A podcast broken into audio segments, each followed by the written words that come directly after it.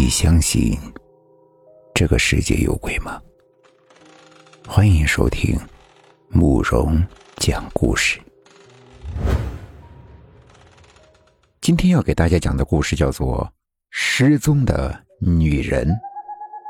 这件事发生在我们的老家，当年呢，在村里闹的是沸沸扬扬，没有一个人不知道的。那年，村里的赵秀娥失踪了，整整一个月没找到人。赵秀娥是村里一个普通的农村妇女，精神没什么问题，顾家也能干，啊，更不可能跟人跑了。所以呢，她的失踪让村里的人都感觉到特别的奇怪，很多人猜测她怕是被人口贩子给拐走了。于是，她丈夫发动村里人，把方圆十几里的范围全都找遍了，可就是一点踪迹也没有。一个月过去了。不管是他家里的人还是村里的人，几乎全都绝望放弃了。可就在这时，事情却出现了转机。那天，村长吃过了晚饭，在外面溜达消食，正走到了村东头的树林的时候，突然听到了一阵呜呜的哭声。那声音哀怨的很，飘飘荡荡的在林子里回荡着。刚开始，村长还有些害怕，以为是碰到鬼了。可是，人老了，经历的也多了，遇事他倒是没有慌张。可紧接着，他就发现了不对劲。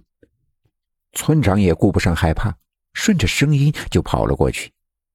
离近一看，发现那声音是从一口枯井中传出的，怪不得听着那么的虚幻空灵。虽然心脏在扑通扑通的一个劲儿的跳，但他还是忍不住的向下看去。可这一看呢，发现那井下竟然坐着一个女人。虽然井下光线昏暗，但是村长还是认出了，那人正是失踪了一个月的赵秀娥。井口的声音也引起了赵秀娥的注意。他反应过来后，立马大吼了起来：“救我！快救我上去！”哎，别急啊，我这就去叫人。可这枯井足有十几米深，井壁又陡峭。村长安慰了他几句，便忙着回村去找人。没一会儿，赵秀娥的丈夫就带着人跑过来了。几个人忙活了好一阵，才把赵秀娥从井下给弄了上来。她丈夫更是迫不及待的问起了原因：“咋回事呀？你怎么在井下呀？”赵秀娥缓了好久，才哆哆嗦嗦的把自己的遭遇给讲了出来。我、我、我、我被鬼迷了。据她回忆，一个月前的晚上，她正在门口收豆子，可就在这时，来了一个奇怪的人。那个人走路很轻，一点声音都没有。眨眼之间就来到了他的面前。你就是赵秀娥吧？我是你的远房亲戚。那个人自称是他的远房亲戚，可是赵秀娥却并不认识他，而且看着呀，他也不是村里的人。啊？可我不认识你啊！跟我走吧，我带你去吃席。吃席，好啊。跟那人才聊了两句，赵秀娥就感觉到自己的头有些晕，意识也慢慢的迷糊了起来。跟我走吧，我带你去过好日子。恍惚间，他就觉得自己的身体不受控制的动了起来，机械的跟在那人的身后，也不知道走了多久，走了多远。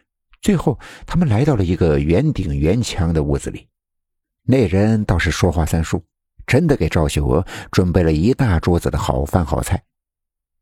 看着桌子上的饭菜，赵秀娥是直咽口水，这是她过年也吃不到的好东西。